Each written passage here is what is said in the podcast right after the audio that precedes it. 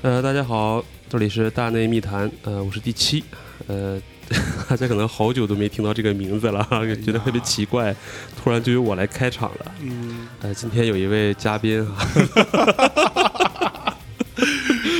呃，这位嘉宾呢，你来给大家介绍一下自己，大家都不太熟悉你，是吧？大家好，我是一个嘉宾，我叫象征嗯啊，我是一个纯屌丝啊，啥也不懂，哎，坐在第七老师面前，呃一个重量级嘉宾，啊对这个非常忐忑，对，内心呃诚惶诚恐，哎呀，上上下下，常听我节目的听众应该知道哈，我请的嘉宾一般都是非常重量级的是吧？啊，所以呢，这次，呃，我们请来了这个象征老师哎，啊，聊 聊点事儿。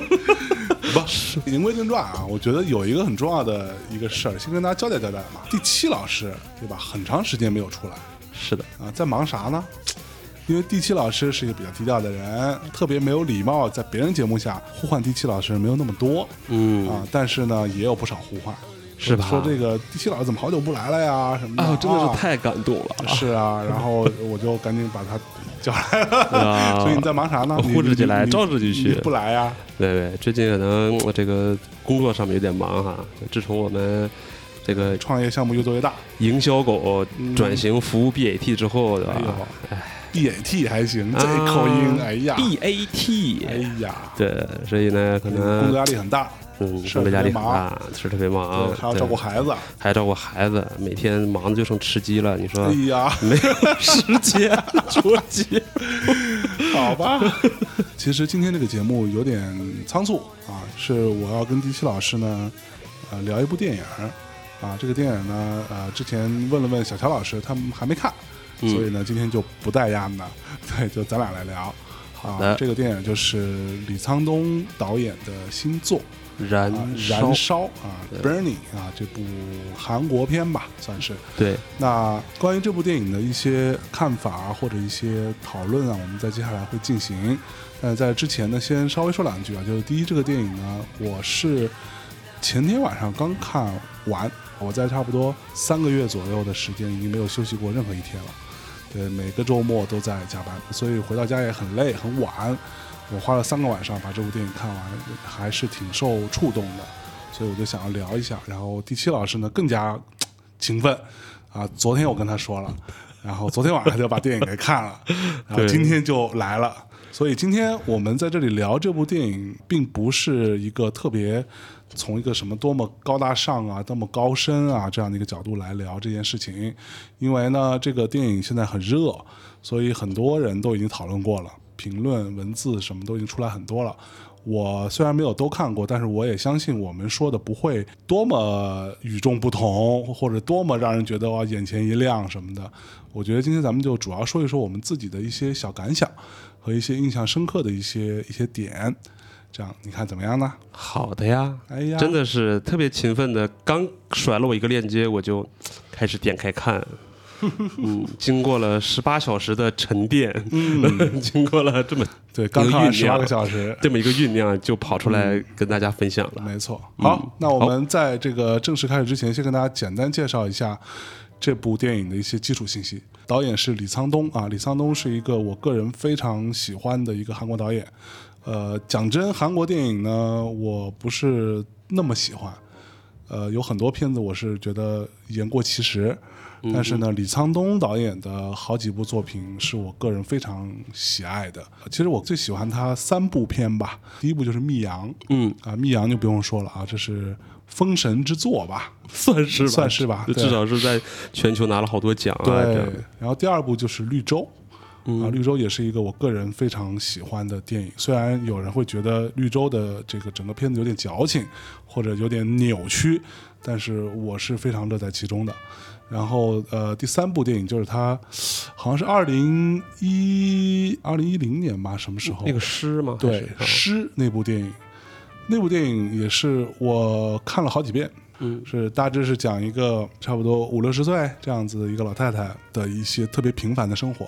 嗯对这个电影给我触动非常大，我非常喜欢。李沧东之前好像他是韩国的文化部部长，对，当过一年吧，好像。对，在韩国类似于一个咱们这儿怎么说呢？如果类比的话，类似于一个张艺谋这样的一个国师级别的这么一个导演地位，嗯对，非常崇高。现在年纪也挺大的了啊，六十四了。六十四岁啊。这部电影《燃烧》是根据村上春树的一个短篇小说叫《烧仓房》嗯改编的。啊，这部短篇小说，当然很多呃村上的读者或者很多文学爱好者都都看过。中文版的翻译是林少华当时翻译的版本，啊，是好像是收录在一个叫《银》的一个短篇小说集当中。啊，如果我没记错的话，啊，因为村上我也是个人是还蛮喜欢的。当我知道这个是由烧仓房改编的时候，我还蛮蛮有兴趣的，因为那个小说原则上它是一个非常村上的，有点没头没尾的那么一个短片，其实到最后也没说什么，也感觉没有发生什么事儿的样子。但是我看完这部电影呢，以我的一个粗浅的看法，我觉得这个电影远远超过原作小说的所承载的一个分量和它的深刻。啊，这个电影是在呃二零一八年的今年的五月十六号在戛纳电影节做首映，呃五月十七号是在韩国上映的这样一个片子，据说票房一般，对，啊好像查了一下资料，在韩国的评分也不高。也不高。对，好像是低于他平均分。他是他之前的作品在韩国都是八分左右，嗯嗯嗯，到现在就七点多。没错，主演阵容啊，包括了刘亚仁啊，这是一个韩国特别当红的一个炙手可热的一个潮男吧，那么一个形象啊，长得也非常帅，呃，挺有型儿的。还有就是史蒂夫·元啊，史蒂夫·元是 一个这个在美剧爱好者当中非常眼熟的一个脸，他是《行尸走肉》走肉里边 Walking Dead 里面出演那个格伦，对，呃，剩下的包括全中瑞、金秀晶、呃崔成浩等等，就是这些韩国演员啊。整体上大致的信息大概是这样子，对他那个全中书对吧？不同的呃，翻译方式吧。是就是一个新人，对对算对是从来没演过电影，然后被导演突然就选中了。没错，对，基础信息大概就是就是这样子啊。那我们接下来就进入到一些讨论。你先说说原著小说好，啊，你原作是因为昨天哎听了向老板的这个推荐嘛，嗯然后也就快速的看了一遍。呃，其实原作小说非常短，对，很短，对我估摸着也就一万字吧，也就大概这样，是一个非常村上的笔法。简单说，这个烧仓房是什么意思啊？在这个原作小说当中，其实仓房呢就是谷仓嘛，就是农村或者这种地儿，然后用来堆放一些杂物的这么一个存在。这个原作小说里面也提了很多次怎么去烧啊，是不是要烧嗯，啊？这个东西是不是犯法，诸如此类。对，那你看完原著小说感觉怎么样吗？看完，首先我先说啊，嗯这确实不是文艺青年，对春上老师的作品不是很了解。嗯，呃，大学的时候只读过他的这个《挪威的森林》哈。哎呦喂，当黄叔看的吧？呃，不瞒大家说，真的是这样。然后我记得当时这本书是我寝室之间传阅率最高的，然后哟有性爱描写的那几段都被翻黑了。我从侧面看，太脏了，真的是你们这些直男来。我我说回来，就是嗯，又还说回说得回来呢。能能说。快速读完之后呢，就是感觉它是一个哎呃离奇的小故事。是，对，就像沈老师说的，就是没头没尾。然后，嗯，读完之后觉得，哎，好像是遐想的空间很大。对，其实村上很多短篇作品都有这个特质，就他都是在讲一些其实挺开脑洞的故事。嗯，最后他想要讲什么呢？或者他最后想表达什么呢？你也很难总结，但是他会给你一种奇怪的感受，一种非常缥缈的一种感受。因为烧仓房我这两天没有看，嗯，我很早以前看过，所以请第一期老师给大家讲一下，就我就快速给大家讲一下，就是到底是怎么回事儿嘛？呃，小说很短，就讲的是说主人公是一个三十一岁的男人，哎，啊，男人，男人对，认识了一个二十岁的姑娘。哎呦喂，啊，事儿就大了。跟跟他们对就保持了一段这种这个暧昧关系吧。嗯。之后呢，这个姑娘可能要去一趟非洲，嗯，我记得那个姑娘好像是是什么，她爸怎么着了，死了还是什么的，她得到了一笔钱，啊，对对对，就拿这个个钱去非洲了。对，对，然后这个姑娘从非洲回来，还让三十一岁的这个男人去接她。对，结果接她之后呢，发现哎，这个妹子还带了一个男孩回来，哎。哎，她的一个新恋人啊。对，然后从此呢，这个故事就开始说，这个三十一岁的男人跟这两个人，这三个人开始了一个奇妙的一个友谊的这么一个故事。嗯，一块儿去吃饭呐、一块儿喝酒啊，一块儿聊天呐、对吧？一块儿抽大，麻，对，一块儿抽大麻呀，等等嗯这些事情。然后期间呢，这两个男人就聊天儿，对我去问那个男人，嗯对吧？因为从呃我跟他接触的时候，发现哎，这个男人开着跑车，住着豪宅，对吧？嗯衣食无忧，特别富裕。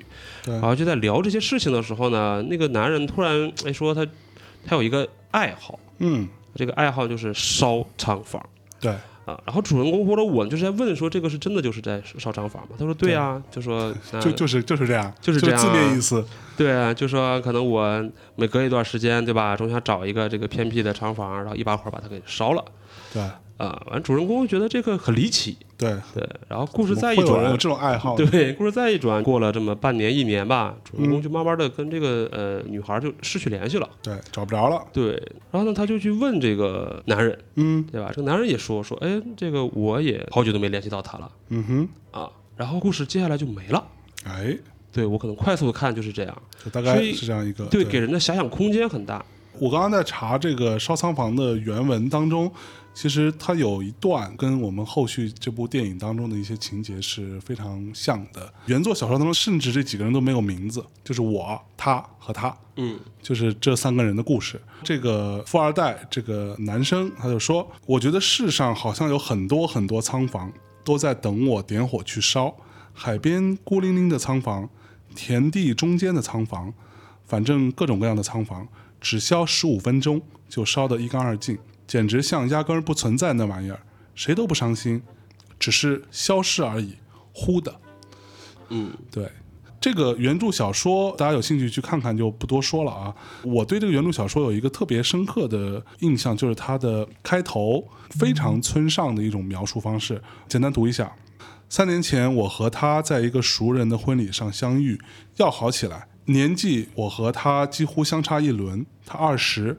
我三十一，但这也不算什么大问题。当时我伤脑筋的事，除此之外多的是。说实话，也没工夫一一考虑什么年龄之类。他一开始就压根儿没把年龄放在心上。我已结婚，这也不在话下。什么年龄、家庭、收入，在他看来，都和脚的尺寸、声音的高低、指甲的形状一样，纯属天然之物。总之，不是考虑便能有对策那种性质的东西。嗯，非常村上的一种描述方式，就是女主角对于这些在别人看来什么年龄啊，是不是结婚啊，因为他们俩所谓要好，他们俩就可以理解为超越一般对他们可能是是是个炮友或者什么之类这种关系。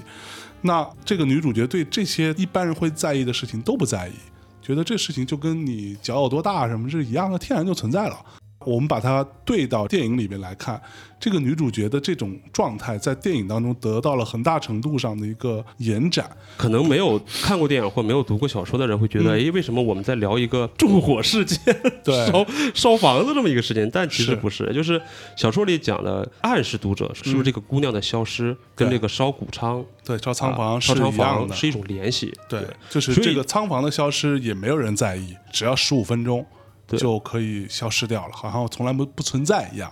这个姑娘也是，对，所以呢，再说回咱们这部电影《燃烧》，就是在这个短篇小说的基础上，嗯，进行了一个大量的，我觉得真的是大量的一些延展跟改编。对，其实在我看来都不算是改编，可能算是重写。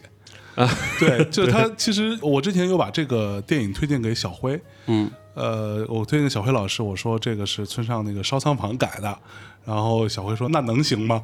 然后，完了我说这个呃，基本上跟原著已经没什么太大关系了，嗯，我挺推荐看看的。这个小说我们大致说完了，接下来我们来说一说这部电影。在说之前，我们先做一个剧透的预警。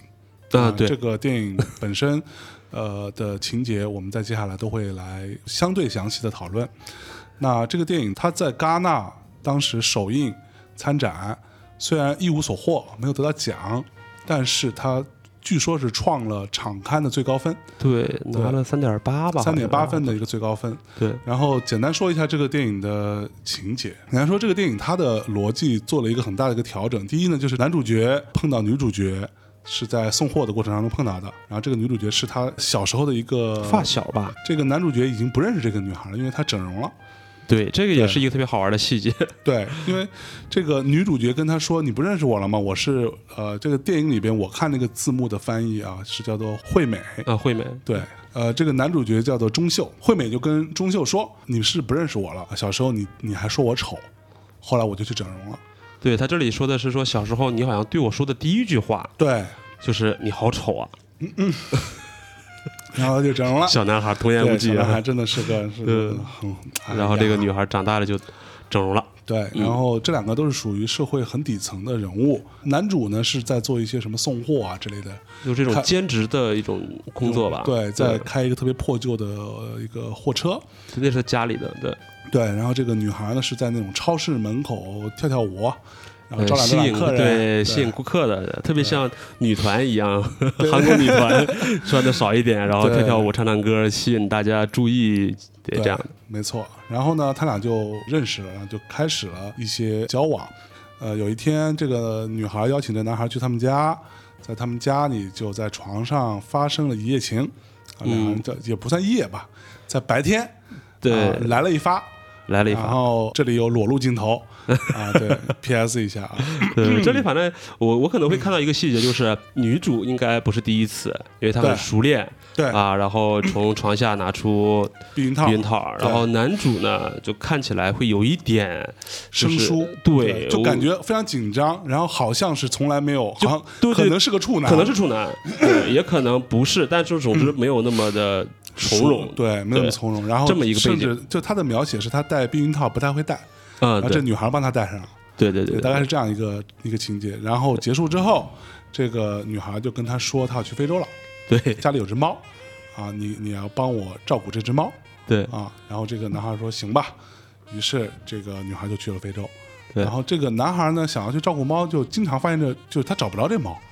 对对他到家里边来，就开始叫这个猫的名字。其实他们家非常非常小，对，就是一个小开间儿。对，就是一个呃廉租房，就是感觉是那种地段特别差，然后他他自己说啊，他每天只能从别的地方的镜面反射看到一点阳光的这么一个，对，而且客房子朝朝北，对又阴又冷，对，如此类。这么小的一个屋，其实藏不了一只猫的。对，就我们看的时候就在想说，这只猫到底存不存在？也许这个猫可能是不存在的。男主角也发出了这样的疑惑。对，也挺有趣，就是说他每次喂食呢，这个食还会吃。啊，水也会没有，对然后那个猫砂里面也有猫屎，但是就见不着这猫就是见，不到猫。对，这是一个非常奇怪的一只猫。对，然后呢，过了一段时间，这女孩就旅行回来了。这个女孩就从机场出来，男主角就去接她，发现她带了一个富二代。当时可能还没有看出是富二代，是富二代，对对对，就看着是一个长得挺帅的一男的，这对个男就是史蒂夫·元演的对，嗯。就是《行行尸走肉》里面那个盖伦，对。对他演的。然后两人出来之后，这个女孩呢，就原著小说是说要吃盖浇饭，电影里边呢，这个女孩说想要吃肥肠火锅，对，这啊不是做了一个日本跟韩国的这么一个差异，对，想吃肥肠锅。然后于是他们就去了，去了之后，在这个部分呢，有一个很重要的一个交代，酒足饭饱，这个女孩就说：“我在非洲大草原上，看着这个大草原上的落日、晚霞，嗯。那一刻，就突然之间消失了，就开始哭，啊，对。然后说我当时眼泪就流下来，我也想像他一样消失啊，对。说了这样一句话，然后就开始流泪，这样子。这个时候呢，富二代史蒂夫·元的朋友来给他送车，啊，对这块其实是一个特别好的一个反转，就是你开始看那个女主角带了一个小帅哥来，并不觉得怎么样，对，甚至他坐的车也是坐的男主的那辆破车。破货车，破货车，结果到了吃完饭一个反转，嗯，男二呢去结账，出来发现他开的是保时捷，对，保时捷跑保时捷，跑车。对对然后这一下这个男主的三观就就颠覆了，就颠覆了。然后这个女孩就跟着富二代上了他的车，你想这个时候男主应该是跟这个女主有过关系，发生过肉体关系，又有这个发小，对，然后呢还认识的酒，是，他开着一辆破货车，对，而那边呢是他在呃非洲认识的这么一个小帅哥，对吧？开了一辆保时捷。对，其实这个时候其实就面临一个选择，说那女主会上谁的车是。啊？结果结果那上了保时捷，上了保时捷，对哎呀，这个男主就一个人闷闷的开着车 回家了。回家了。对，之后呢，就有过他们三个人几次这样聚会。对，啊，第一次是在一个咖啡店里啊，江南区江南区这 Jana 种 Style，对富 富人人区区的一个装修非常精致的一个咖啡店里面。但那咖啡店我不知道你当时看了没有，我当时有一个印象极深，可能是我有强迫症。就是我就过不了那一关，就是我就一直注意一个细节，就咖啡店在他们三个人坐在那里的时候，他不是会有个镜头，嗯会打到咖啡店的门口那个、嗯那个地方吗？前景是他们三个人，门口的旁边是有一个柱子之类的东西，啊放了一个架子，那个架子呢是一个斜梯形的一个架子，那个架子上是会放一些杂志啊，放一些什么花什么之类的，那个架子放反了。啊！你有发现那件事情吗？我没有注意到那个架这件细子放反了，节。什么意思？就是说那个架子是梯形的，所以它有一面是有坡度，有一面是直角的。它应该把直角那一面放在靠近墙，而坡度那边放外面。嗯但是它整个是放反的。这个我们之后再找机会讲啊。我不认为这个是一个失误，我嗯，觉得它甚至是一种寓意。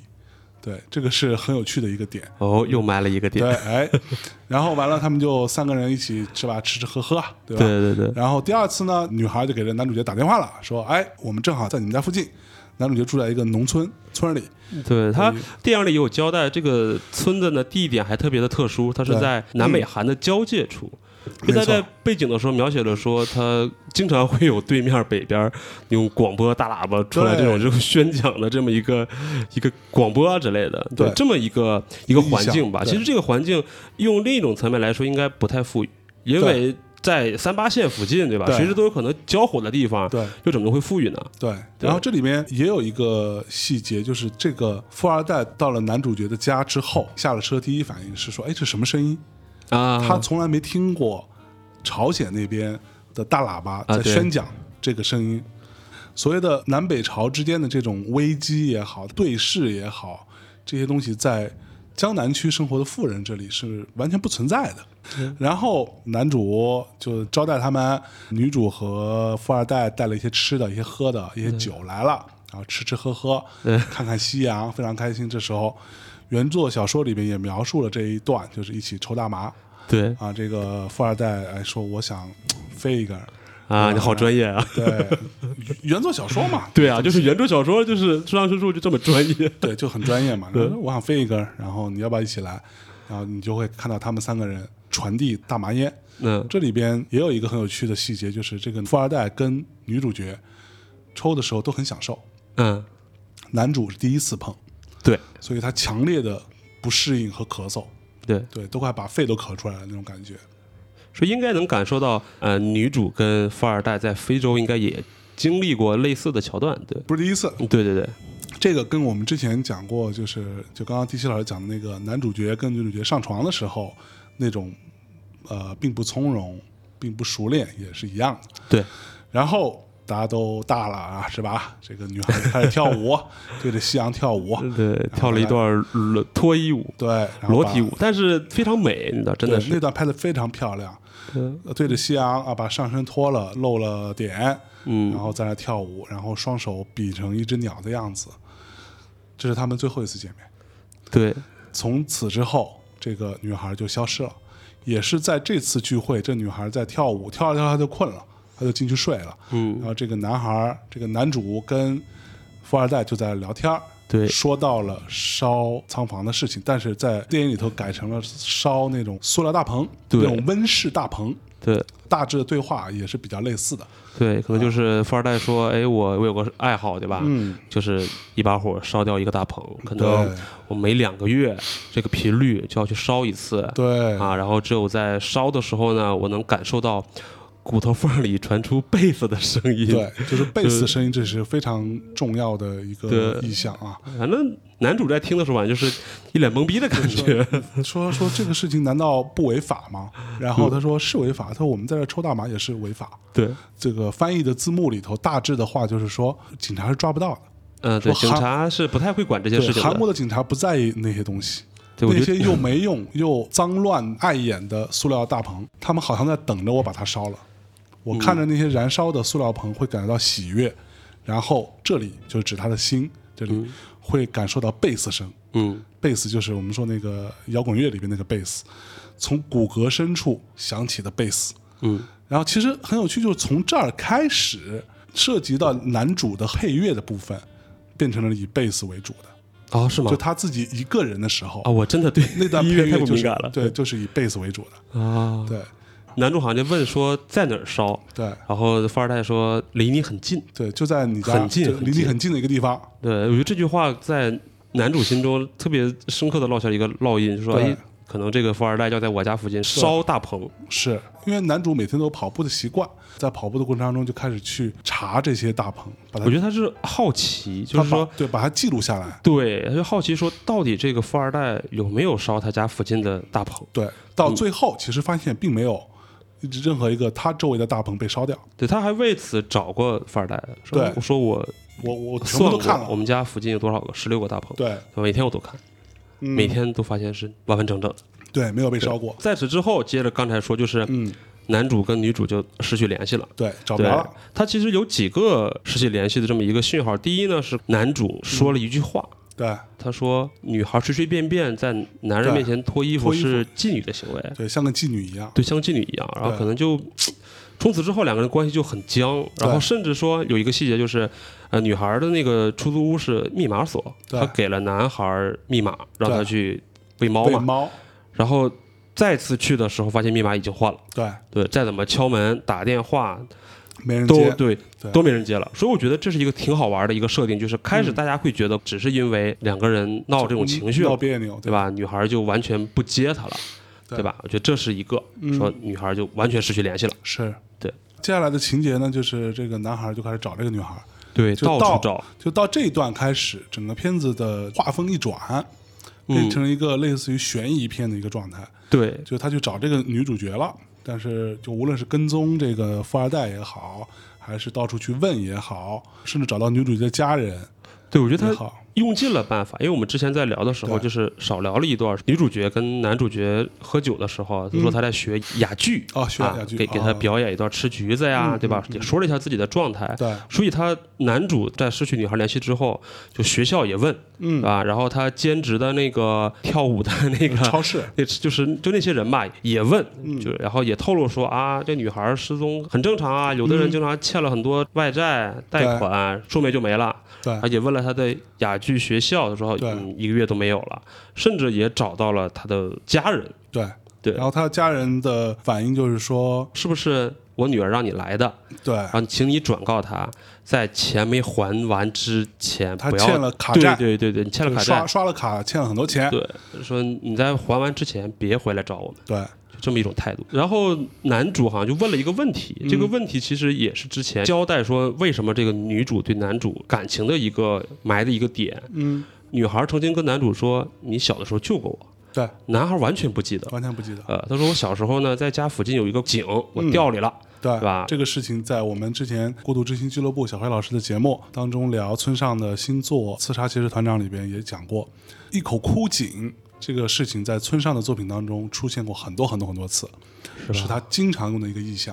对他前期就是哭了喊了几个小时都没有人对搭理他，最后就是这个男孩，嗯。但这个男孩说他自己不记得这件事情了。对，他就以这个来问女孩的父母，他说：“你们嗯记得吗？你们孩子当年对吧？就虽然这个男主都不记得了，但他仍然觉得这个事情是真实发生的。嗯他就问说：你们家孩子小的时候掉井里了，嗯你们嗯，知不知道？那个女孩的母亲和她的外婆还是奶奶吧，反正就觉得之类的。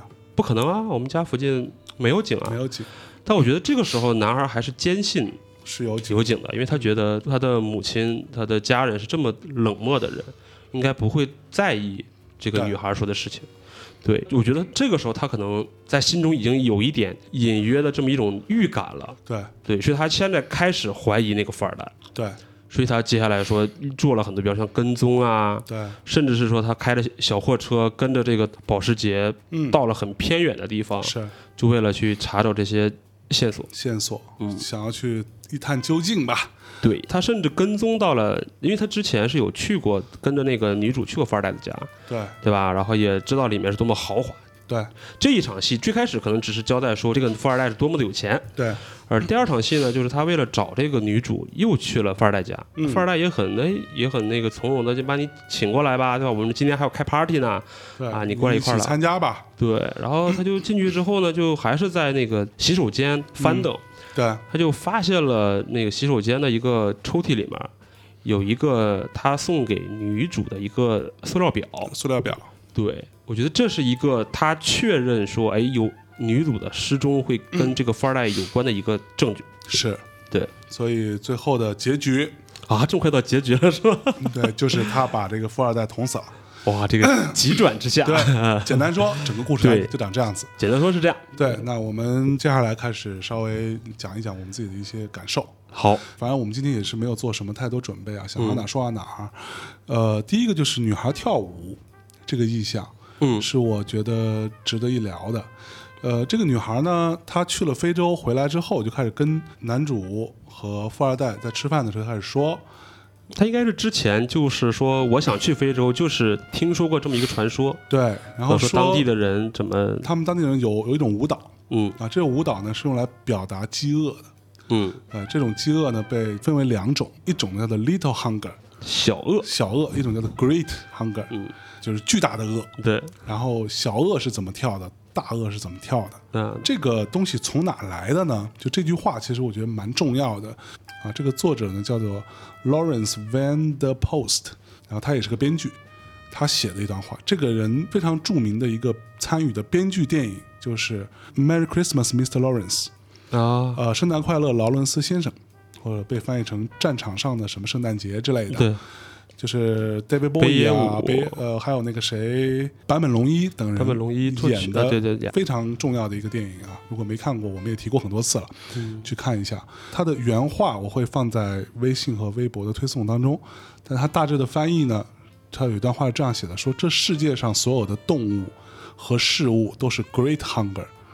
那夜空的星星之所以闪烁，是因为他们知道自己的光正在隐约而即将消失的事实，所以跳起了 Great Hunger 的舞蹈。黎明草叶上的露珠是那星星的眼泪。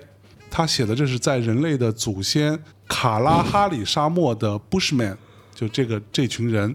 在通宵跳舞的时候，用这个舞蹈来寻找自己生存的意义的，所谓的 Great Hunger，就是他要找自己生存的意义的。所以就是 little hunger 是指呃肉体上，或者说只是说自己的胃对饿了，对啊，我想吃东西。对但是 great hunger 就是指他在寻求一些呃精神上的或者上的一些活着的意义的这种，层面上就是为什么存在嗯这样的意义。其实这个东西是贯穿整个电影始终的。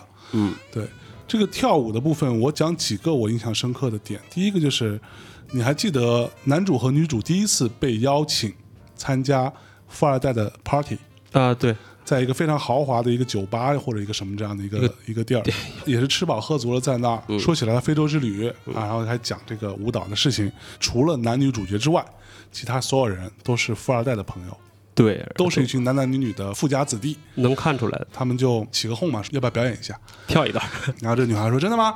那我再跳一段啊。啊，对，站起来跳，表现 Little Hunger 是怎样、g 嗯 r e a t Hunger 是怎样。这时候你会发现镜头慢慢的往后拉，往右移，在女孩跳舞的旁边有一个凳子，有一个皮凳，嗯，皮凳上有什么？一只狗啊。真的吗？对你没注意这个细节？没注意这细节。那拴着一只狗，拴着一只黑色的那种憨憨的一只狗，什么品种我不知道。嗯其实这个是一个非常典型的一个，就是怎么说，这都不能算是隐喻，这算是明示。明喻了是吧？你就是你，无非就是一条狗嘛，啊，在富人眼里边，你就是一条狗，你在那儿表演一下，嗯，汪汪叫，对，而且那个时候能看出来男主也在场，我感觉他是很尴尬的。是我觉得他非得常非常尴尬。他的心中是觉得说，他让你再跳一段，你那么就嗯跳了。对对，而且他还无意间看到了男二的富二代，他是打着哈欠的，对就明显这个就是告诉大家说，男二让这个女主去表演啊，去在他朋友面前去嗯展示啊，但他一点都不 care。对，他完全不当回事儿。对，对，然后第二段舞蹈，这个就是我们刚刚讲到他们在男主的家里面，就那个农村农村那个地儿，儿，韩朝边境的那个地方，对，抽完大麻之后，那女孩站起来跳舞，面对的夕阳，她做的手势，她的手部的这个状态是像一只鸟一样，嗯，是要展翅高飞的意思，或者是对应他之前所谓消失的意思。对，那一段真的是，呃，虽然我们在小屏幕上看啊，嗯但是能想象到说，如果是真是在大荧幕上看，那是特别美的。特别美的，拍的非常好，特别漂亮的一幕。然后这个女孩脱了上身，露着脸在那跳舞，就所以舞蹈这件事情，到我看来是一个非常强烈的一个寓意。嗯，对，在边境跳完舞之后，这个女孩就像她从非洲刚回来，在餐桌上流着泪说的：“我也好想像那个晚霞一样，就消失了呀，对，就消失了。就消失了。”我看到的第二个让我觉得有意思的地方，就是所谓存在的意义这件事情，存在以以及不存在。嗯他用几个寓意来去呈现这件事情。第一个呢，就是最开篇没多久，男女主角吃饭，你刚刚说的那个哑剧，对，女孩学了哑剧。对，他在说：“我给你剥个橘子。”嗯然后在原作里面也有这段的描写。他说的意思是说，你不要想着没有橘子，你要忘记没有橘子，嗯你不要想着橘子不存在嗯就完了。这个其实并不难。他就开始非常缓慢的开始剥一个橘子皮，然后把皮扔到旁边，然后把橘子剥开放在嘴里边吃。嗯整个这样的一段到底存在还是不存在呢？第一次出现这样的一个命题，对，第二次就是我们刚刚说的这个猫是否真的存在？对那个喵，对，对，那个喵星人到底在不在？呃，你看的状态呢，猫粮、什么水什么都有消失啊、都有变少，对 猫屎也有，但是猫就是没见到，对所以猫到底存不存在？当然，这个猫在最后的时候，我觉得这个部分是非常巧妙的。影片的后期的时候，男主角去到这个富二代家里边，发现了这只猫，然后他也基本上确认了这就是那只猫。给大家狭小的空间。嗯嗯，就说，首先第一，咱们前提大家说了，他从来没有在女主家见过这只猫，对，对吧？他只是喂食、喂水、清扫粪便，但是没有见过。但是他叫了这个猫的名字，对他只是说，女主跟他说，我给那猫起什么名字，叫叫什么叫什么反正挺怪的一个名字。包里什么之类的。对，我觉得这个名字也很重要。要，就它不是一个常规的名字，说咪咪也好，或者是波波也好，怎么地也好，它是一个非常怪的名字。然后这个猫不小心就从这个富二代家跑丢了，对，对，跑丢了，然后大家都出去找，嗯，是他先找到的。对，就是男主先找到了。对他找到之后呢，他就想去抓住它，但是那个猫特别怕生，它就要跑，对，他就尝试着叫了一下那个猫的名字，是，然后这个猫就过来了。对，所以他在这儿，所以他在他心中，他确认说他这就是确认这就那只猫。是那只猫。对。对，对，所以最后猫竟然出现了啊！这并不是一个薛定谔的猫啊。但它其实也是可以，就是有空间的，因为包括我最早看这个桥段的时候啊，因为我有一个特别不好的习惯，就是一听说这是神作，哎。我就想猜这个导演的意图，对吧？当时他猫这段，我甚至猜说是不是因为女主想泡男主，嗯，故意说了这么一个事儿，甚至说他没有去非洲，每天就是回家。把这个猫粮减少，水减少，再整点别的猫的屎放在那儿，这么来来来让这个男主对他产生一种持续的这么关注。是不是？呃，这这 当时看的时候脑洞够大的。但你看完之后，你还这么想吗？没有了，当然之后肯定是嘛，就是他肯定去了非洲，对吧？到底是不是这只猫，我我还是存疑的。存疑。对 OK，这是第二个，第三个，我觉得很有趣的就是这口井的事情。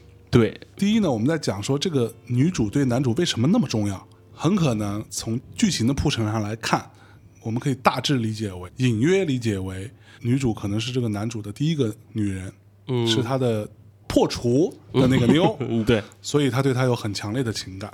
嗯当然呢，女主跟这个男主说：“你小时候救过我。”嗯所以他为什么要那么努力去找那个井？因为这个井是否真的存在，对于他来说非常重要，对于他跟这女主之间的这段感情这个关联性来说，是一个非常关键的一个作用。就是一个证据，他要找到他是不是存在。对，对，我觉得这个事儿是这么来讲，就是男主跟女主的关系啊，就是首先他们俩小的时候是住在一个村儿，谁发生在前不确定啊，但肯定是女主会非常在意男主的，因为她说你对我说的第一句话就是我很丑。对，但我们现在想想说，现在谁还记得小的时候就别人说过什么话，对吧？那肯定是印象非常深刻。是，当然是在救他前救他后我就不确定。嗯，然后呢是男主啊，用女主的话来说，我小时候掉井里了，我被男主嗯救起来了。对，对，所以从小他就埋下了这么一个说他可能对于男主是一种特殊的情感在这儿，是，甚至是说他影片开始一讲说啊，你说我丑，我就整了容。嗯，这个真的是一个特别大的一个一个，虽然说韩国是整个大国，对吧？但是他可能也是，呃，为这个男主做一个事情。嗯哼，所以这是女孩对于男孩，但是男孩刚才就像江龙说的，就第一这是他的第一个女人，对，对吧？呃，男孩总会对他这个第一个女人 念念不忘，嗯。再加上他之前的铺垫，说，哎，我我帮你去照顾猫，对吧？然后我以前我以前还救过你，而且我觉得男主应该没有什么朋友，对，对，而是有有一段非常孤独的，对，他有一段背景交代，就是他家也是也不是一个特别顺利的家，父亲比较愤怒，是母亲离家出走，对，然后又赶上父亲把同村的人打伤，对，对吧然后判刑，对判刑，他自己可能呃又是这么一个大学一毕业就失业的这么一个年轻人，嗯，兼职回家照顾务农，就他没有任何朋友的，对，这么女孩对他来说就是一个唯一的一个亲人，唯一的一个朋友，对，然后所所以这个女孩对于这个男主的存在嗯，这件事情是非常重要的，对。影射到这个景也非常重要，对。这个是他的一个证据，对。所以他必须要找到他，所以他问了几个人，第一呢是他问了他女孩儿那个女主的母亲，嗯，说没有。啊然后呢，他回村里问那个里长，应该就是咱们中国的村长之类的，之类的，说，哎，咱们咱们这片儿多少年前有没有口井？对。村长说好像没有。对啊，这就有两个人开始证明说这个井是假的了。对，也许真的不存在，对，然后之后又有一个反转，是他离家出走多年的妈妈嗯，欠了一屁股债，回来找儿子。啊，那段戏我觉得描写的也真的是特别好，就是他母亲穿的特别花花绿绿的，嗯，聊着韩国的微信啊，就 Line 啊，一边一边开心的聊，一边跟他儿子说：“哎，我欠钱了，欠多少钱啊之类的。”然后他儿子就他说：“那我我替你还。”嗯可能唯一的一个一个要求就是说：“哎，你就是说跟跟他妈说，哎，我们家以前是不是附近有一口井啊？”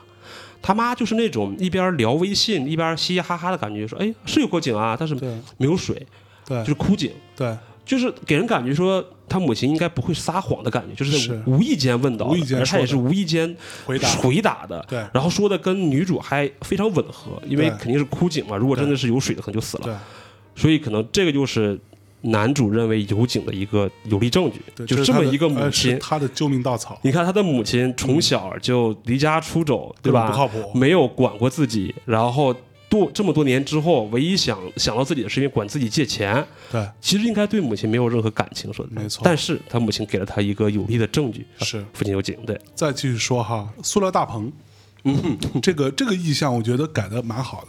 可能很多在城市里长大的小朋友们不知道大棚是什么。我觉得看这电影的时候最惊讶就是，我靠，现在年轻人知道什么是大棚吗？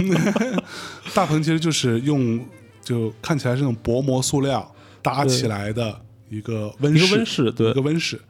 对这个大棚的寓意，我觉得很有趣。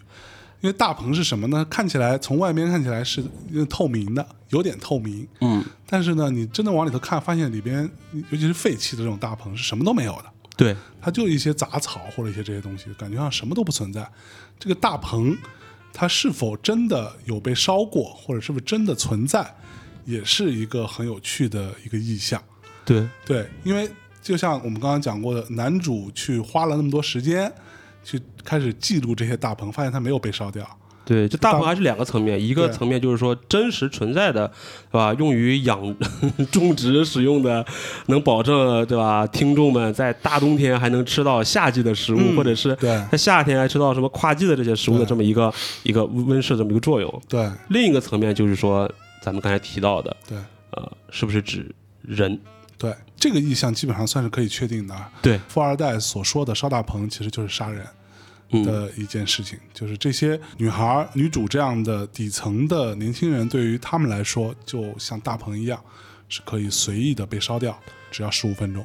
对这个可能我也有存疑啊，可能我一会儿跟你说。但是在这个层面上应该是一样的，就是他认为，呃，有一些人嗯，就跟塑料大棚一样，对，就你外表看起来啊好像是一个大棚，嗯，但实际上你仔细一看，其实里面什么都没有，空空荡荡的，对。而且也不会，因为它里面什么都没有，也不会有人照顾。对。因为因为正经的大棚是因为种了粮食，种了东西，对，呃那可能这种大棚孤零零的在路边，不会有人 care 的。嗯，完全没有人他他之前也说说这种大棚我把它烧掉只需要十五分钟，呃，因为又没有人去管它，对警察都不会去管。对对。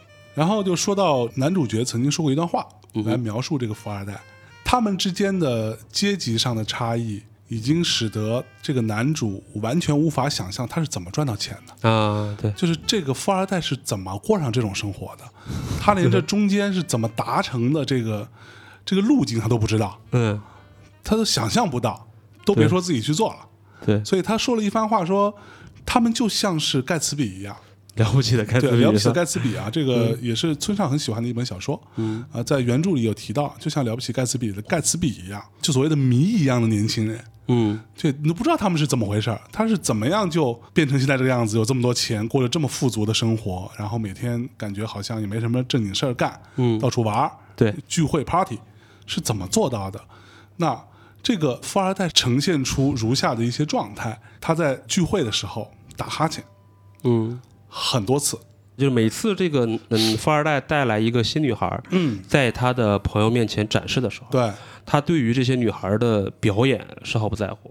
第一个女孩是咱们的女主嘛，对。她表演的是非洲舞蹈。对。呃，影片之后呢，他他又带了一个女孩，对，第二个。对，那那个女孩应该是在免税店工作的这么一个一个女孩，她是呢是在学中国人，对，学学中国人说话，学中国人说话，对说中国人说中国人不像我们那么爱惜钱，对。他们觉得钱是脏的。呃，其实啊，他钱丢出来的对一二甩给我的。对，都甩在桌子上，而且他用的是中文说的，对。一二三四，就我觉得这块儿也是很重要啊，就是嗯。他并不是用韩语来去跟大家去描述这件事情，对。他是夹了一些。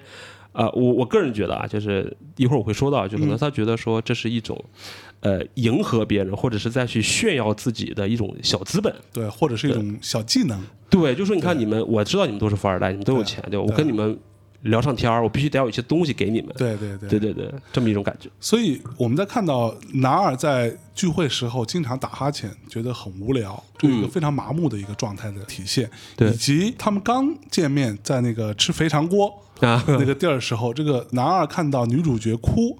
嗯说夕阳嘛，非洲草原上的晚霞消失，他开始哭了。男二就看了看，说：“哎呀，好奇怪，说我从来没有流过泪。嗯，特别装逼的，对”这这这一方面可能是一种装逼，但一方面他也是可能真的是他的生生活状态，生活状态，他他就是一个很麻木的生活状态。这就是说，他对于自己的存在这件事情是存疑的。嗯他其实不太知道自己存在的意义和价值，这也是应和了女主角讲的那个所谓的 “great hunger”。其实这个富二代是特别典型的为了生活的意义而感到饥饿的那种人。嗯对他不知道自己为什么要要在这里，他不知道为什么要哭，他也不知道为什么要大家一起好像很开心，他觉得很无聊。嗯所以接下来就会出现那一段他跟男主说的话，说只有在那个时候，只有在烧仓房、烧这些大大棚的时候，棚的时候我才会感觉到自己心脏这个部分，我心里发出的贝斯的声音，骨骼发出的贝斯的声音。对这是什么？这是心跳。这是一个活着的证据。我们如果再转环过来对照着说，他就是在杀人的时候，嗯杀掉这些像塑料大棚一样无关紧要的、根本没有人在意的人的时候，他才会觉得自己是活着的。对，我觉得很多电影都用过类似的桥段，就是他一旦失去了一些，包括像汉尼拔或者是之类的，对吧？他总有一些仪式，嗯必须得去完成，才能证明自己是活着的。没错，这就是从这个舞蹈这件事情而产生的，它所谓的 little hunger 跟 great hunger 之间的相关性，我觉得是整个电影着重讨论的一个母题。嗯。对，我说说我的感觉吧，对。就是我可能会，因为刚才象征说了关于猫、关于景、关于物、嗯关于这个存在与否，它是嗯。还是蛮、呃哲学的。我可能还是关于这三个主人公，我简单说一说，嗯。因为我们感觉到，就是看了一些李沧东导演的这个采访啊，嗯，他做这部电影的时候，因为村上春树的那个小说是没有什么背景的，对他就讲一个故事，对。但李沧东把它完成了一个很完整的一个电影，他就会嗯。加入很多背景啊，很多人设呀、就显得人非常丰满嘛。是，那其实我就在想说，那这三个人，对吧？嗯因为很多的牛逼的导演都希望在自己的作品中，嗯 呃，能够带这些东西啊。对李沧东自己说，他希望拍一部关于韩国年轻人的导演嗯啊，而且这也证明说了说，村上春树讲的是一个中年人跟一个女孩的故事，但嗯是李沧东把它改成了三个韩国年轻人的故事，其中男一啊，家庭呢是一个普通家庭对，啊，父母离异。嗯啊，可能那个父亲呢暴力倾向打人，我觉得从这一些线索来看，他小时候可能也挨过打，对，对吧就这个在影片当中也有一个很有趣的一个映射，就是男主角说自己喜欢写作，嗯想当个作家，嗯然后富二代就问他说：“那你喜欢谁的作品啊？”啊，他说：“我喜欢福克纳。啊，对对对”下一次见面的时候，你会发现富二代就拿了一本福克纳的书，对，福克纳这本书的名字其实就叫做 Barn Burning，烧马棚，对烧马棚或者是 烧谷仓，不管是烧什么吧对，对对，反正就是它其实是跟村上春树的英文名是一样的是，就是非常类似。然后他这本书其实讲的内容也是跟就是所谓的愤怒的传递，从从父辈到儿子这里的一个传递。他他讲的是说，呃，一个孩子，嗯，他父亲就是一个这种愤怒的这么一个农民也好，对。他对跟别人的这个呃矛盾，他的解决办法就是把人家棚子给烧了。对。小说讲的就是说，可能接下来他这个男孩愤怒父亲的儿子嗯。看不惯这种行为，他觉得这是是。一个不道德的行为啊。对，好像故事最后讲的是说，这个父亲又要烧一个中校家的一个马棚，嗯。但是这个男孩就出于良心的考虑，向中校告密，对，然后这个父亲就没有得逞，或者是受到了惩罚。嗯但是这个男孩因为这种行为，也跟他的家庭离开了。对，对，然后我查了一个资料，是李沧东应该是把这两个版权都买了。嗯，啊，或者不是买，就是说他是他是都拿到了这个授权。授权，所以他哦这个故事就是在讲男主的时候，其实是嗯按照烧马棚的这么一个人设来的，而且还有一个特别好玩的细节，就是你有看到这个男主他家，他父亲挂了五张照片，嗯。分别是说一二是这个这个父亲年轻时候意气风发的照片，对，第三张是这个父亲在工作岗位被领导接见。嗯。啊，这个我觉得很多人家里都应该有啊，就是说可能如果自己的父亲母亲受到了领导，比方说国家主席啊，或者说总理啊，什么这个接见握手啊什么的，嗯。都会把它当成自己的一个荣誉提到墙上。是。第四张照片就是这个父亲参军当兵，啊，对，所以整个 这个故事也是讲说，可能是父亲是经历了这么一个过程。从从对吧？辉煌，说你看我都已经被领导接见了，对，在参军，嗯。然后故事还有一个背景交代说，他参军好像是回来之后拿了一笔补恤金吧，就是嗯。反正就是一个一笔赔偿之类的。嗯。当时他的人说你应该在城里买个房，如今你就乐滋滋了。是，然后他父亲非要在务农，就是能感觉他父亲是一个非常固执的、非常保守的这么一种农民的感觉，或者说这种实干家的感觉吧。对我非常务实，我不嗯从来不玩虚的。对你让我炒房、炒股票，都不来。是，当然，这也为他这个家庭的悲剧埋下伏笔。父亲是这样，对他可能看不惯一些事情，跟嗯别人打了起来，把人打伤六个月。对，然后呢，人家律师就说你认个错，对吧？你赔个礼，对写个什么书面道歉，是不写，对，对吧？偏不，偏不。影片最后交代判了一年六个月。对，你明明道个歉的事儿，嗯男主的父亲是这么一个父亲，嗯母亲又是一个。呃，受不了他父亲，嗯可能可能因为这么一个落差，对吧？对那那就离开了，离家出走了。对，又变成了一个欠债的人，重要的是，他的父亲让他这个男主干一件事儿，嗯，说把你母亲的所有的衣服全烧掉。对，这个也迎合了这个电影的主题嘛，就是燃烧，没错，一把火烧掉，嗯不复存在。对他的父亲就是想用这种办法跟他儿子说，你就当没有这个妈。对，所以这个就讲说男主的童年经历，嗯然后再接下来他重新认识了这个女主嘛，女主就嗯问他说：“哎，你对这这么多年来干什么啦？嗯，参军？嗯，当了。这个其实很多听众应该了解，说韩国现在是有兵役制的，对，你不管是什么明星还是什么，你都必须得进去。嗯啊，说我也当兵了，是吧？我也大学毕业了之类的，但是呢，毕业就失业了。嗯，这个有一个背景，就是韩国今年的失业率好像是百分之五，哦年轻人的失业率是在百分之十多。我专门查了一个资料，是受这个大的背景影响，所以李李长东肯定是希望把自己的这种对社会的这么一个责任，或者说对现在年轻人这么一个观察放到里面。是，也就是说，这个年轻人，你让他上大学上了，嗯参军去了，嗯回来之后找不到工作，是，对吧？然后开始干零活儿，嗯。啊，然后家里还有这么一堆事儿，又没有朋友是。啊，然后呢还得嗯帮父亲处理这个事情，所以就是很多种迹象表明，他就是在呃，我去猜啊，李尚东想表达这就是韩国最底层现在最无奈的这些年轻人，为国家做了贡献，对。也完成了学业，对。但如今却失业，对。对，是这是我觉得，甚至你要从政治角度来说，他这里边不是呃开篇没多久有一个片段，就是特朗普讲话嘛，啊，对对在电视里面。对，那大家都知道，可能韩国跟美国之间的关系，韩国是美国马仔嘛，对，以及朝鲜跟美国的关系。对，那从这个影片，我大致能够看得出来，就所谓的到底存在的意义是什么？嗯就所谓的 little hunger 跟 great hunger，对于韩国来说，可能当美国的马仔变成一个类似于半殖民地的一个状态，那可能能解决 little hunger 的问题，嗯但是 great hunger 你永远解决不了。这是他们精神层面上很重要的一个缺失。明白，相反，比如说那个那个他们跳舞，包括他去看夕阳，所有这些东西，为什么那个角度是在朝着朝鲜那一边的？嗯，呃，可能是过度解读啊，但是一定程度上说明什么呢？说明可能他们觉得嗯没准儿朝鲜那一边呢，虽然可能他们 little hunger 是解决不了嗯很多时候，但是他们至少是还可以跟美国叫叫板，对，还可以跟美国来一些这个这个那个，对吧？就是在世界的存在感要比我们这边强，强得多，对哎，他肯定会有这个部分的一个反思。会有吧？这个是还 还是一个可能是我过度解读，但是我觉得是一个蛮有趣味的一个。他他可能是两种解读，因为他确实，他跟村上春树比，确实加了很多跟现实有关的一些一些一些对大量的这些这些桥段。你比方说特朗普，他选的是民众支持他那一段，因为特朗普是一个非常有争议的这么一个美国总统嘛，对吧？嗯，那他其实节选的片段是说，哎，现在支持他竞选的那些人，现在百分之九十多还支持他。对然后特朗普最近有一些举措，其实是在发展本国本土经济的，对啊给人感觉说，哎，我解决了本土的这个什么就失业业率啊之类的对。觉得可能这也是在 李昌东导演表达一种自己的政治诉求，这是把这个男主的背景说了一下，就这么一个底层人民吧，而且有他的社会原因在，并不是他自己不努力，而是这个大社会的背景就在这儿是啊。然后 所以才说，你说之后说他他没办法想象说那些富人过的什么生活，嗯对吧？他觉得说我应该努力工作就能达到这个标准，但是做不到，我完全想象不到这些人怎么赚钱的。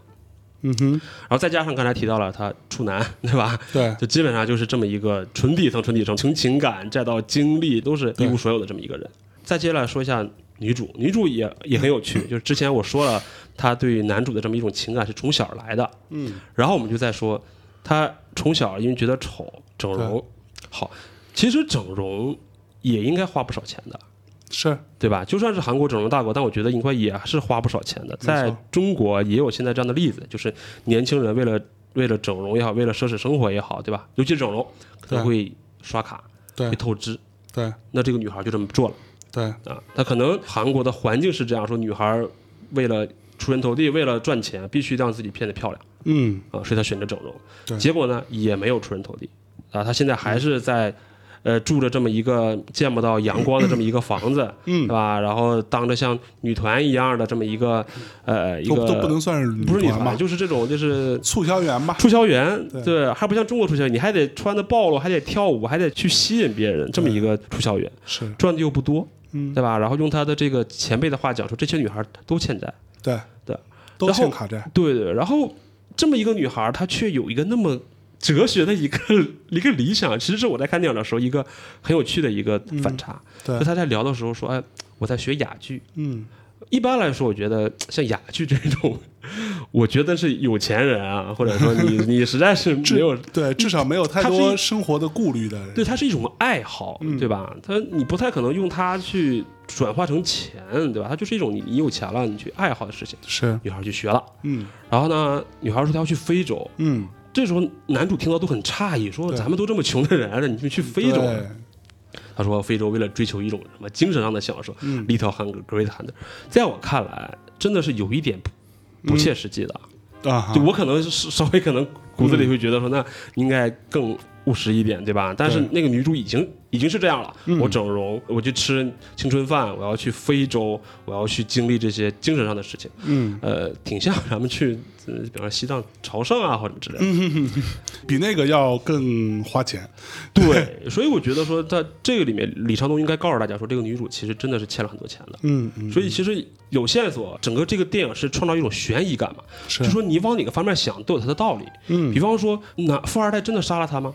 也可能没有，嗯也可能真的就是女主欠了很多钱，可能被这个讨债追的这个连箱行李都收拾不了，直接跑了。嗯他也有可能被债主杀了，嗯，有很种可能，对吧？对，也有可能。对呃甚至有没有可能她跑到朝鲜去了，都不是没可能。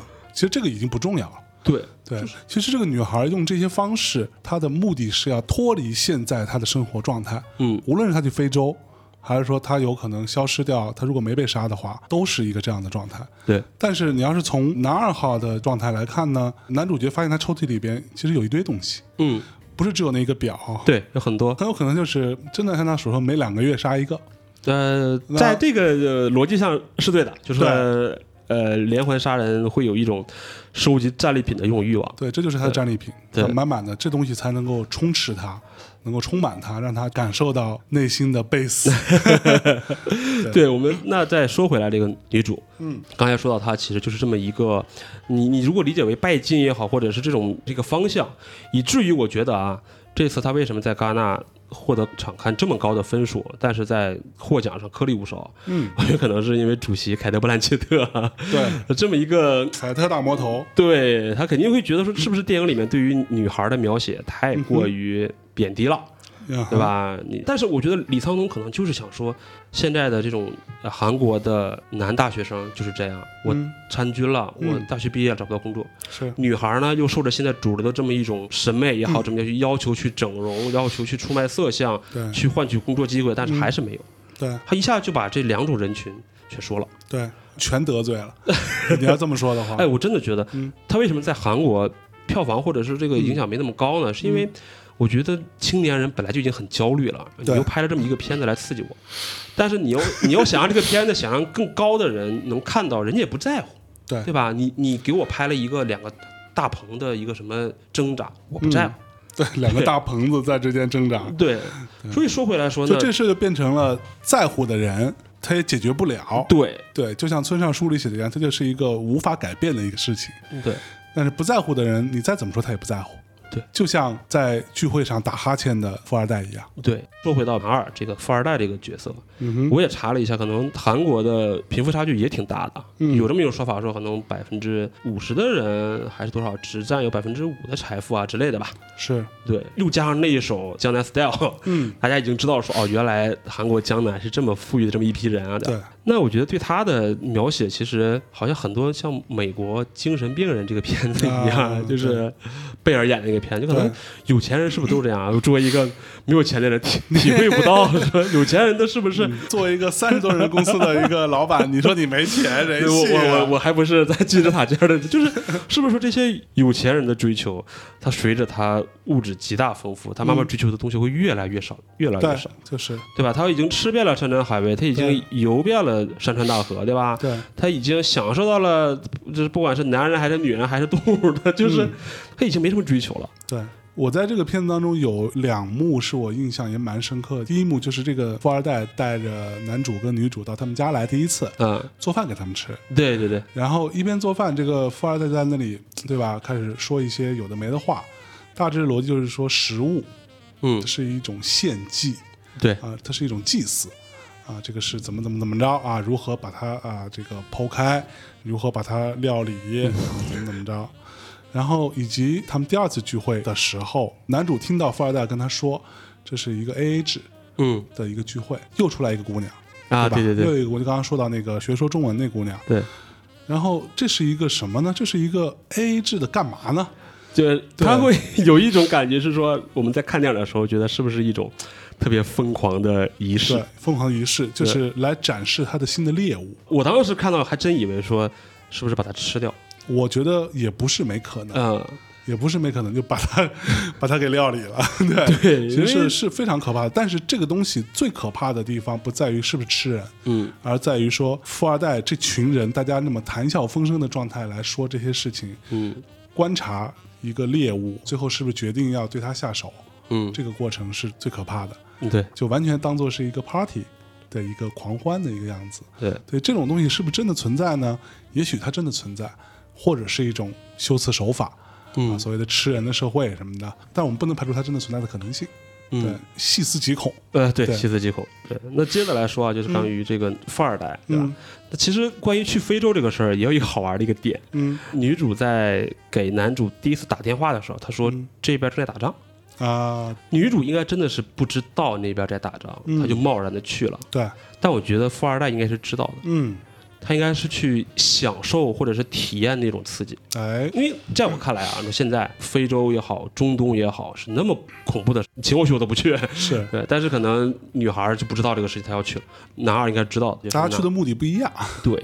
然后男二真的是，你说他刚才提到他抽大麻也好，嗯开跑车也好，嗯对吧？那已经住豪宅，能能享受的东西都享受到了。嗯慢慢发现说，哎，那我在追求什么呢？嗯，对吧？我想追求一种活着的这种存在感，对，所以有可能烧大棚真的是烧大棚，嗯。还是说他是把它比喻成一种捕杀猎物？对。对，他这块也存疑，因为我在看完电影之后也看了一些评论啊，嗯。有人也说了一些不同的角度。他说，没有任何证据表明男二就会就是把他杀掉的，哎，对吧？当然这也是电影的高明之处，我不漏血。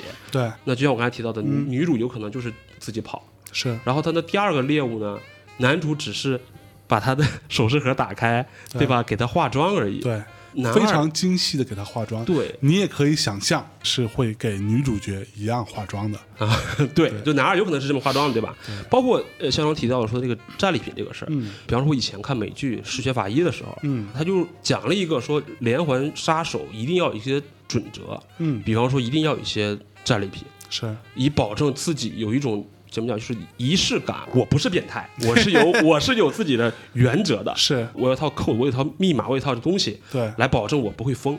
是。所以啊，他有一套准则，当然也有真的变态杀手，就是为了为了杀而杀。我就是为了斩这些东西。对，但是同样也是这样，就是他并没有证据表明他就杀了他，他说不定这个富二代的兴趣就是女装大佬、嗯啊，喜欢给女儿化妆，对吧？哟每次化完妆之后，你必须给我留个东西当个纪念什么之类对的。对，然后还有一种说法特别好玩，男二可能是喜欢上男一了，哎呦，突然浮起来对突。然浮起来这么一角度。然后他他有几个证据，他说男二对于女主的什么表现啊都嗯毫不在意，但是听说男主说你在写小说，哎嗯，我就问你，关心你。对，然后他说了，我是在看美国的那个，福克纳，下一次见面他就读起来了，嗯，对吧？他想要了解他。每次都在不断的去关心他，说你的进展怎么样啊？我感觉他对于男主的关心程度要远远大于女主。嗯，对，所以他们有一种说法，就是说，哎，可能真的，嗯，男二并没有杀掉女主，他只是想认识男主而已，这么一个腐的一个故事。但我觉得这也是嗯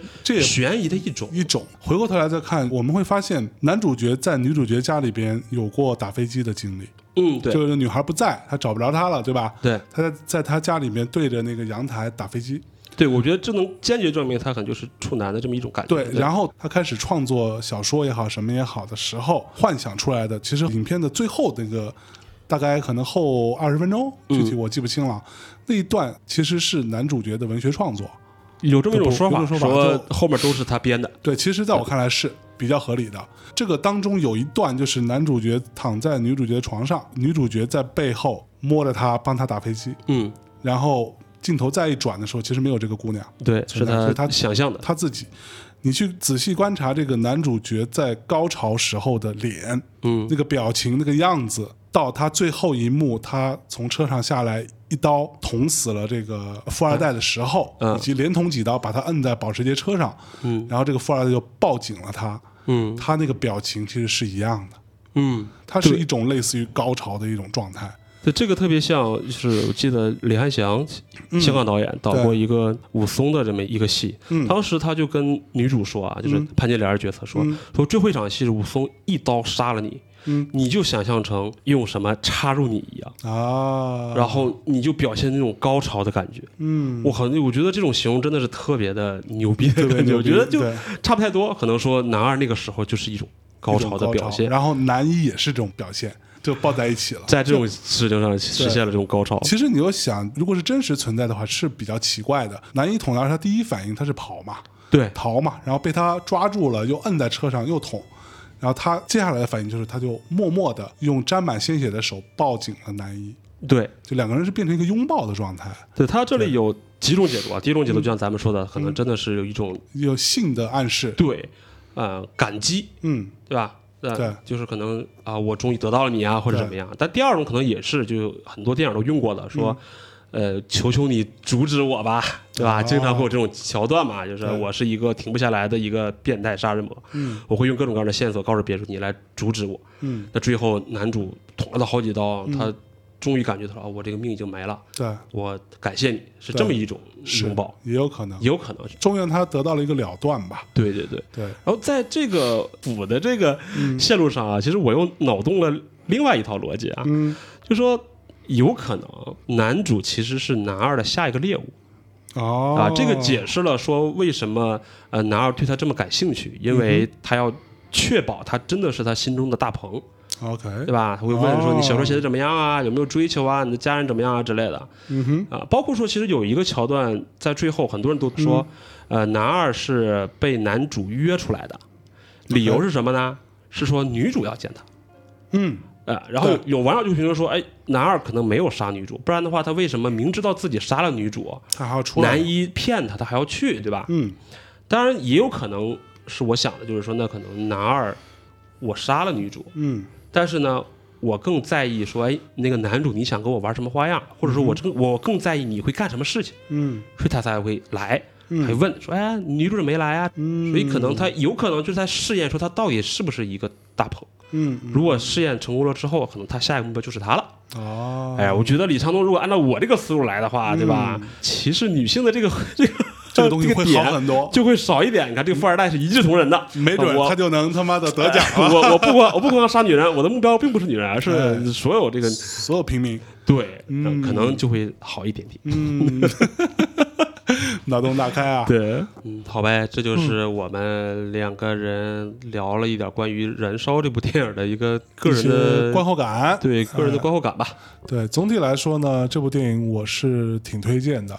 嗯，对，作为一个对韩国片不是那么感冒的人，这部电影我算是这几年看到的我很喜欢的一部韩国电影，也讲了讲我们的一些，无论是过度解读也好，还是我们的一些感受也好，啊，希望大家有机会去看一看喽。对我个人也是很推荐。嗯那倒不是说对于韩国导演的多么的崇拜，而是说这个电影确实你能解读的东西太多了。对，就如果你喜欢一个发散思维，或者说一个给你想象空间很大的作品的话，建议你这么看。你不喜欢一个墨守常规的，就给你什么东西都是做好了的，对吧？你可以看一下，可能你的脑洞会超出所有人 在豆瓣里面独树一帜之类的。嗯，啊，最后说两句，从表演的层面上来说，嗯呃，我觉得男二号表演的最好，嗯就是史蒂夫·元，嗯，对吧？这个演员他的表演真的各种细节很到位啊，大家可以自己去看，他有很多的小心思、小线索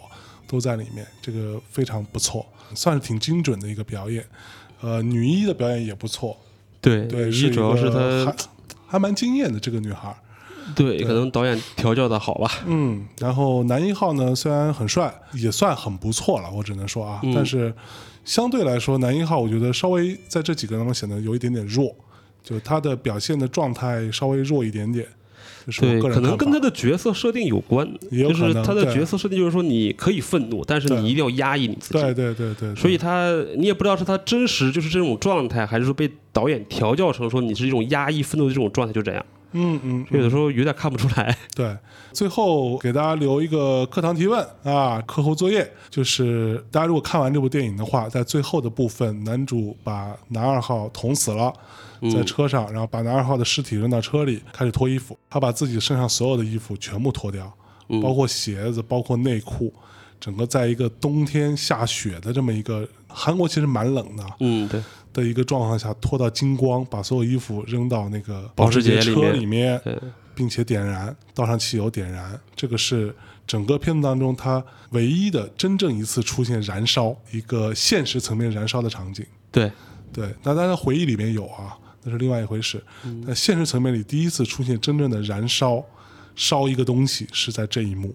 那嗯，对他，他有一段烧烧大棚的一个片段也也不能算，因为对，他只是因为他烧了点了一下，对，马上就把它撕下来，就把它踩灭了。真正的一个点题的地方，就是在燃烧。是烧一辆车，对，烧一个尸体和他所有的衣服。那课堂提问就是，他为什么要把自己所有衣服全部脱下来？